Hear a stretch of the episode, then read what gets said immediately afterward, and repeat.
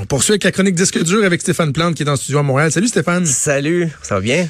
Ça va très bien, très bien. Écoute, euh, tu commences avec euh, une anecdote concernant un, guitariste d'un, groupe métal aux États-Unis, quoi, quoi qu'il y a eu des, difficultés? Ben, le groupe va se faire connaître, mais peut-être pas à cause de leur chanson. C'est que le, jeune guitariste, c'est le groupe en, passant, le groupe Deathcore euh, Ancient Burials. On, s'entend que c'est pas, c'est pas un boys band, un groupe de Portland. Et le guitariste sur les lieux, euh, on lui a rappelé, ben, on dit, t'as pas l'âge de rentrer dans le bar dans lequel tu dois jouer.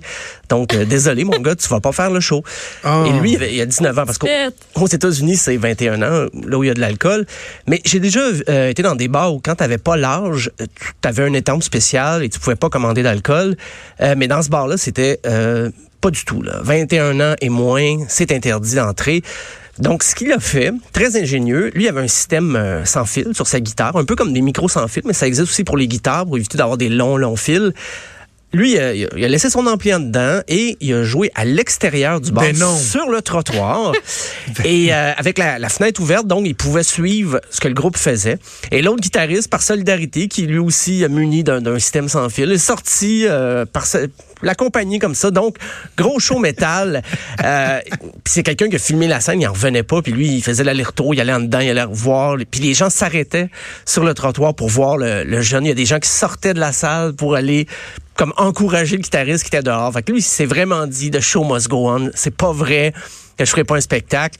Et c'est drôle parce que c'était un groupe local. Ils viennent de, de Portland, en Oregon il était juste là pour réchauffer la salle. C'était pas le groupe principal en tête d'affiche, qui est Mission G, et ils ont totalement éclipsé la performance du groupe. Euh, c'est devenu viral. Quand je dis pas, pour les bonnes raisons, c'est quand même drôle que ce soit viral. C'est très cool. Mais les chansons comme telles, le groupe euh, a dû voir sûrement ses, abonnements augmenter. Euh, tant mieux si leur musique en profite. Donc c'est très drôle. Donc le 19 ans, un bel avenir pour ce guitariste métal. sérieux, Stéphane, on dit des fois que la, jeunesse a deux doigts dans le nez. Là. moi, c'est de la détermination. Ça, ah là, il, est ingénieux. bravo à ce jeune-là. C'est sûr que si c'est arrivé comme pour un festival extérieur, ce serait plus compliqué. Là. C'est à EV Montréal de, se mettre sur l'île à côté puis commencer à jouer. C'est plus compliqué, mais d'un petit bar comme ça, avec la fenêtre ouverte, donc euh, tout était parfait. Lui, il a, fait son show tout le long. Euh, ben, tant, mieux pour lui, c'est très drôle. Euh, on restait dans le métal, mais métal un peu mêlé avec des chansons pour enfants. Oui, oui. Hein? Des chansons pour enfants? C'est pas une erreur, c'est Henri Dess, le, le, Au clair de la lune. voilà. Henri Dess, le chanteur des, des tout petits depuis euh, plusieurs générations, euh, a été invité à se produire euh, au festival Motocultor vraiment un festival métal en Bretagne et devant 12 000 fans. Il s'est laissé aller, il a chanté ses tunes. Puis on, va écouter un, bref extrait parce que c'est quand même tourné de façon amateur, mais on entend quand même assez bien l'ambiance survoltée. Toutes les langues, moi,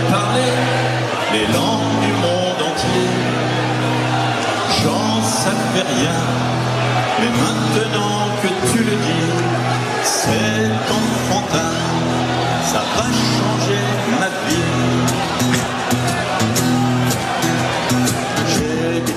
OK, mais donc il a joué son répertoire euh, normal. Il n'a pas donné une sauce métal par moment, il y avait quand même un groupe qui l'accompagnait sur scène, euh, les, grands gamins, le groupe qui le suit de temps en temps. C'était un petit peu plus rythmé, mais il restait très fidèle à son répertoire. Et c'était pas un dîner de con, là. Vraiment, le public, des ados, même des jeunes adultes, se rappelaient ça de leur enfance et chantaient les chansons avec lui. Euh, c'était pas une blague. Le, festival l'avait vraiment mis dans la programmation en sachant que ça allait être un succès. Henri Dess lui-même était pas sûr. il était vraiment... 78 ans. À lui, il s'attendait pas à ça du tout. Euh, il y avait... Au début, il y avait 2000 spectateurs et rapidement, il y en a eu 12 000 devant lui. Euh, et c'est un, un, vrai succès. Là. C'est parce que son fils, en fait, est fan de métal. Son Pierrick, euh, c'est lui qui a fait le lien entre les organisateurs du festival en disant, mon père, il serait incapable de le faire, puis je suis pas mal certain que ça marcherait. Et ils n'ont pas hésité. Et euh, non, celui qui hésitait, je pense, c'était Henri Dess lui-même, qui était pas certain, mais qui a un certain sens de l'humour. Ben ok. Euh. Donc, mais je, serais curieux quand même de voir euh, Atchoum euh, au EV Montréal, la chanteuse pour enfants. Je, serais vraiment curieux. Ou on, ramène Henri Dess. Je, l'ai demandé pour David Hasselhoff, mais pourquoi pas Henri Dess à EV Montréal? C'est à suivre. EV Montréal qui veut miser sur la famille de plus en plus, faire des genre un des bon moyen pourquoi pas, hein, Henri Dess. Euh, c'est vrai qu'au Québec, par contre, il y a peut-être pas la même popularité qu'il y avait en France, parce qu'en France... Mais, mais tu sais, au Québec, on a eu un exemple. Il y a Jérémy Gabriel qui avait été, c'est ça Montebello qui avait ouais, été... Ouais, Montebello, euh, ouais, ouais, Mais qui avait fait une version un peu trash de... De sa chanson. I don't care. don't care. Euh, ben, ben, peut-être les, les, chansons de passe-partout, euh, je sais pas, euh, monter les chansons de passe-partout en métal pour... Euh, Ma petite vache à mal aux pattes version métal. C'est... je l'attends, je l'attends. c'est en qui vont interpréter ça. À suivre, dossier à, à surveiller. Euh, sinon, terminant, ben, c'est les premières images du film Stardust, qui va être un autre biopic musical. Euh, là, c'est sur David Bowie. C'est on joue un petit peu parce que David Bowie avait son personnage de scène et, c'est un peu ça qu'on va retracer dans le film parce que les, le, réalisateur, l'équipe derrière le film n'a pas eu les droits de, de faire passer les vrais tunes de Bowie. Donc, oh. on va, on y va avec l'époque où euh, il reprenait beaucoup de chansons, comme l'album Pin-Up, où il reprenait des chansons de sa jeunesse. Euh, mais ça complète un peu une, espèce de trilogie du glam. Années 70, il y a eu Bohemian Rhapsody avec sur, Freddie Mercury et Queen. Il y a eu Rocketman sur Elton John. Et là, une autre figure emblématique des années 70, David Bowie et le film Stardust. En fait, son personnage, c'était un peu son alter ego dans le temps. Il se déguisait, il s'appelait Ziggy Stardust en spectacle. On va explorer un peu ça. Euh, et je pense que c'est quand même une bonne idée parce que moi qui est un grand un fervent de ce genre de film sur la, la, vie d'une vedette rock et tout ça, je trouve que quand on veut couvrir 50, 60 ans de carrière, euh, on perd des bouts. Il y a des raccourcis inévitables, il y a des distorsions par rapport à la réalité. Mais quand on se concentre sur une partie précise de la carrière d'un artiste, souvent, on, on manque moins d'affaires. Et comme un exemple, j'aime beaucoup nommer, c'est Backbeat, le film sur les Beatles, mais avant qu'ils deviennent populaires. Euh, il est vraiment bien fait. Et peut-être, il y a des bonnes chances. Stardust, c'est certain, je vais aller le voir. Je, je vais aller voir. C'est les seules fois que je vais au cinéma, c'est avec mes enfants, des films de Pixar ou des films, euh, des biopics euh, music musicales. Donc, à surveiller en, même, en même temps, Stéphane, là, le fait qu'il n'y ait pas accès à son répertoire, qu'il n'y ait pas les droits, qu'ils sont obligés de se rabattre sur des, des, chansons, que soit là, vraiment les initiés, les, les fans de la première heure de Bowie vont reconnaître. Moi, moi, il me semble ce serait suffisant pour que je dise, bon, ben, on va le mettre sur la glace, le projet, tant qu'on réussira pas à les convaincre, parce que il me semble qu'il va avoir une déception, c'est presque inévitable. Ah, c'est sûr que les, les, vrais fans de Bowie, ben, d'ailleurs, quand c'est sorti, les images sur euh, Variety cette semaine, les fans de Bowie, ça se déchaînait. Là, là c'était justement, le film, il t'attendait qu'une brique un fanal déjà. Là. Euh, mais il y a aussi, c'est parce que le fils de David Bowie, Duncan Jones, est réalisateur lui-même. La rumeur veut que lui ait eu aussi l'idée, parce que c'est lui qui a dit non, vous n'aurez pas les droits pour les chansons de mon père dans, dans le film, les chansons écrites par euh, Bowie. Et la rumeur veut que il veut faire un film sur son père, donc il se garde les droits, il détient, euh, c'est, il, lâche pas son euh, son bout comme on dit et ça surveille, mais je suis pas sûr que c'est un projet qui est tabletté, euh, qui est très concret là, parce que le, le, film Stardust, lui, ça va sortir en 2020, c'est c'est presque fini de tourner, mais le film du fils de Bowie, c'est plus à l'état de rumeur. Donc, euh, mais qu'est-ce que tu penses, Stéphane, des, des groupes qui sont aussi euh, réfractaires à faire partager leur musique ou à donner les droits. Le bon, on vient de parler de la, succession de David Bowie, mais tu sais, je pense entre autres, euh, des fois c'est sur YouTube ou dans des films. Il y a un gars que je suis sur YouTube qui s'appelle Rick Beato, un, producteur. Il fait des capsules super intéressantes sur la musique. Tu sais, il explique qu'est-ce qui fait qu'au niveau mélodique dans une chanson, ça, ça pogne, euh, les meilleurs solos de l'histoire. Puis il y a des fois qu'il dit, mettons, tel groupe là, euh, il pense, il y a des groupes, je pense que U2 sont là-dedans, Guns N' Roses. Il dit, je peux pas, je peux pas jouer un extrait du solo parce que sinon ma vidéo va être barrée. Il me donne pas le droit d'utiliser ça.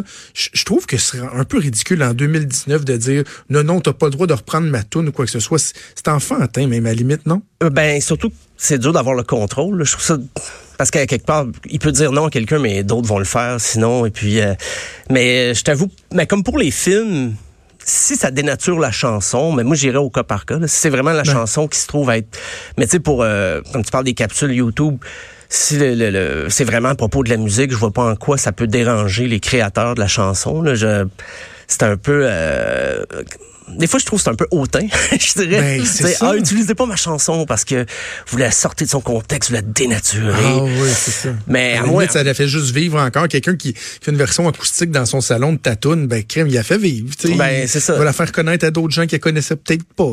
Je peux comprendre pour de la pub, des fois, parce que ça va annoncer un produit qui est peut-être pas, bon, euh, éthique ou en lien avec la, la création de l'artiste. Mais pour des capsules comme ça, je, je vois pas, ou même pour des films, des fois, si le réalisateur a pensé une chanson en, écrivant son film, le scénariste euh, pense une chanson, ben c'est tout à l'honneur du groupe qui a composé la, chanson. Euh, mais justement, en 2000, ben, fin 2019, 2020, euh, il y a des groupes qui ont accepté au moins que leur chanson fasse partie d'un film parce que c'est un film sur eux. Il va y avoir un film sur Leonard Skinner. ça, ça, ça m'a surpris. Euh, ben, le film va s'appeler Street Survivors. Parce que c'est vrai que Leonard Skinner a eu euh, des accidents, il y a eu des décès. Ils ont eu une vie assez rock'n'roll, ouais. malgré qu'on connaisse à peu près tout le temps la même chanson. Sweet euh, Voilà. J'étais surpris que le, film porte pas le nom Sweet Home Alabama. mais, mais il va y avoir aussi un film sur Journey un film en 2019. Le titre n'est pas encore euh, révélé, mais Journey. Don't stop believing? Ouais, c'est fort probable. La grosse histoire de Journey, c'est qu'ils ont trouvé leur chanteur sur YouTube parce que Steve Perry, le chanteur original, a quitté, voulait plus vraiment faire de la musique. Et ils se sont retrouvés un chanteur en voyant un, jeune homme là, qui, qui, était sur YouTube, mettait des capsules de lui, qui reprenait du Journey. Donc, c'est une histoire, surtout du point de vue de, de, du jeune chanteur, c'est quelque chose qui peut faire l'objet d'un film. Euh, et sinon, ce qui est en préparation, il y a Elvis Presley. Mais comme s'il n'y avait pas eu assez de films sur Elvis Presley. Euh, mais c'est Tom Hanks qui va jouer son... Euh, son agent, le colonel Parker. Et il paraît que la, relation va surtout jouer entre les deux. Le film va porter sur leur, euh, leur mésentente, mais aussi leur complicité. Euh, il y a Blonde Ambition, un film sur Madonna, euh, un film sur Céline Dion, mais qui est un peu une parodie, parce que c'est Valérie Lemercier, une humoriste française, humoriste chanteuse, elle va proposer un film, mais on s'entend que ben, c'est Sylvain Marcel qui va jouer ben René oui. Angélil. Ben oui, j'avais vu passer ça. Et il y a des rumeurs sur ce film-là, comme quoi, là c'est pas bon. Ça, ça serait, vraiment, ce serait vraiment bizarre d'imiter l'accent québécois, ben, entre autres. C'est ça. Moi, j'ai peur. Ça donnerait quelque chose de bien spécial. Ça va être euh, spécial. Oui, je suis bien d'accord, mais je vais sûrement aller le voir quand même. Je suis ben un oui, peu on va masochiste. tous vouloir le voir. Un film sur Amy Winehouse en préparation. Hmm. Un film sur Boy George. Hein? Pourquoi pas? Okay. Euh, Respect, un film qui va s'appeler sur Aretha Franklin. Euh, un film sur Aretha Franklin qui va s'appeler Respect. Euh, Joplin, un film en préparation qui va tout simplement s'appeler Janis. Mais ça, c'est à l'état de tournage. Puis il y a des tournages qui sont pas encore débutés parmi les films euh, que je viens d'identifier. Donc, euh, il y, a des projets qui ont été déposés, mais pas du tout. Il n'y a pas de financement, mais il paraîtrait les artistes qui reviennent le plus souvent là, pour les biopics, c'est ACDC, Van Halen, Aerosmith, Guns N' Roses, The Eagles, Led Zeppelin, Fleetwood Mac. Prince. Donc, si vous êtes scénariste, là, vous pouvez faire. Il y a peut-être des bonnes chances. Euh, oui, parce que ça a tellement fonctionné. Bohemian Rhapsody, c'était, je pense, c'est 900 millions que ça a rapporté. Puis là, ça va sûrement faire un milliard d'ici la fin de l'année. Euh, ces films-là marchent beaucoup. Rocketman, ça a été un grand succès. Ben oui, je l'ai pas vu encore. Ça, j'ai hâte de le voir. Ça, moi, j'ai préféré ça à Bohemian Rhapsody, mais bon, ça, c'est les avis sont partagés là-dessus. Euh, dans un autre genre, Dirt sur Motley Crue était euh, ben, un gros adoré. succès Netflix. Moi, j'ai bien Moi, aimé aussi. Donc, ça donne l'idée à des producteurs. Fait qu'il y a beaucoup de projets comme ça de, de biopic qui étaient sur la glace.